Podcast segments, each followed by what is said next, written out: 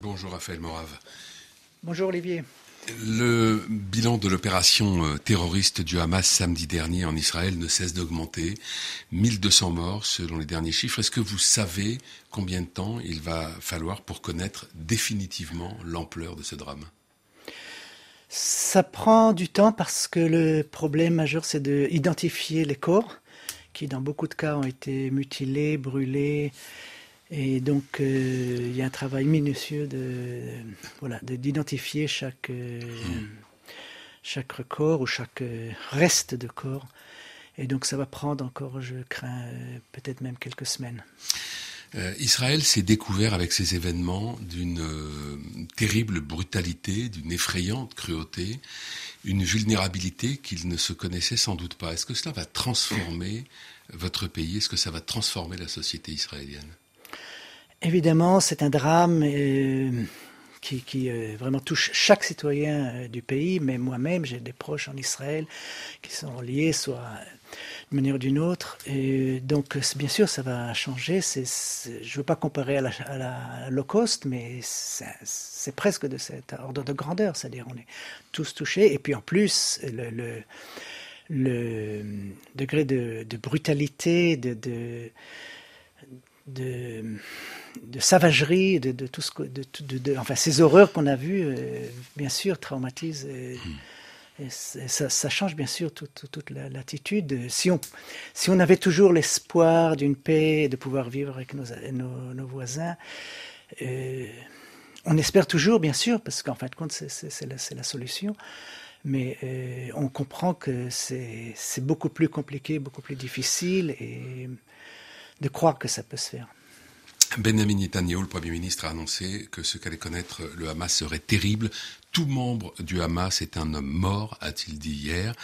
Les frappes israéliennes contre Gaza s'intensifient, donc naturellement le bilan des victimes aussi à Gaza, qui est désormais d'environ 1200 morts. Est-ce que vous ne craignez pas que le soutien très fort qui s'exprime aujourd'hui euh, à l'égard d'Israël ne diminue, voire se transforme en condamnation si euh, les représailles sont jugées disproportionnées? Alors, premièrement, Israël a le droit et l'obligation de défendre ses citoyens et son territoire pour prendre toutes les mesures nécessaires pour protéger sa population. Israël respecte le droit international euh, et euh, nous sommes très vigilants vis-à-vis des, des, euh, victimes humaines et nous faisons tout le possible pour éviter cela.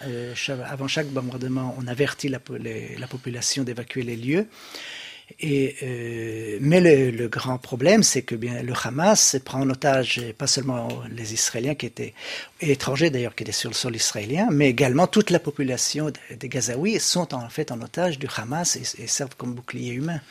Euh, vous avez parlé du respect du droit international. L'ONU a rappelé euh, mardi que le siège complet de Gaza, c'est-à-dire pas d'eau, pas d'électricité, pas de gaz, euh, qui a été euh, annoncé par le ministre israélien de la Défense, était interdit par le droit international humanitaire. Est-ce que Israël va tenir compte de cette mise en garde? Écoutez, nous sommes encore en guerre. Hein, en ce moment-ci, comme nous, quand nous parlons, il y a encore de, certaines incursions, il y a encore des, terroristes sur notre sol, il y a encore des missiles euh, qui sont lancés, même ce matin même, j'ai vu le reportage avant d'arriver, qui, sont lancés vers Israël. Et, dans ces conditions-là, euh, un blocus temporaire est, est une nécessité stratégique. Alors, je sais que ça touche aussi la population, mais il ne faut pas oublier que l'essence qui, qui, est fournie également pour tout l'apparat euh, militaire de, de, du Hamas, l'électricité utilisée pour faire euh, marcher les, les les lance-missiles et les également. Mais il y a aussi des hôpitaux, par exemple, aujourd'hui, qui ont besoin d'électricité. Oui, alors eux, ils ont des générateurs. Oui, mais ils disent qu'ils ne pourront même, pas tenir longtemps, en fait. Oui, il faut, il faut pas oublier que même avant, euh, avant la guerre, l'électricité n'était pas en permanence. Euh, oui à Gaza, donc ils sont, ils sont équipés avec des, des, des générateurs pour, notamment pour les hôpitaux. Le président américain Joe Biden a demandé à Israël de respecter le droit de la guerre. Est-ce que vous y voyez euh, l'expression d'une inquiétude des États-Unis sur l'ampleur des représailles? Nous allons tout faire pour respecter le droit international et les, et les règles mmh. de guerre, oui. Est-ce qu'une opération terrestre contre Gaza va suivre euh, la phase de bombardement qui est en cours? Est-ce qu'une opération terrestre mm. euh, contre Gaza va suivre la phase de bombardement qui est en oui. cours? Oui, tout à fait. C'est une certitude. C'est une certitude, je peux, je peux dire, oui. oui, oui. Les otages détenus par le Hamas, euh, on parle d'environ 150 personnes, le chiffre est incertain, euh, ne sont pas un obstacle à une opération terrestre?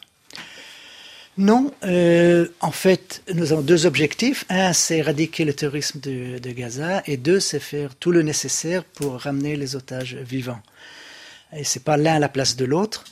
Et c'est pas facile, bien sûr, c'est même compliqué. Et, mais ce n'est pas, ça, ça va pas éviter, enfin, ça va pas euh, nous retenir, disons, de, de, de, de, faire le nécessaire pour éradiquer le terrorisme. Ça complique du point de vue plutôt peut-être médiatique. Euh, il reste toujours à savoir que, quel serait le sort de, de, de ces otages, même s'il euh, n'y avait pas d'une incursion terrestre. Euh, voilà, donc c'est. On, on fera le tout pour les ramener vivants, mais bien sûr. Je, mais, vous, mais vous ne pouvez pas conditionner votre action militaire au fait que le Hamas détienne des otages, c'est ça que vous dites? Tout à fait.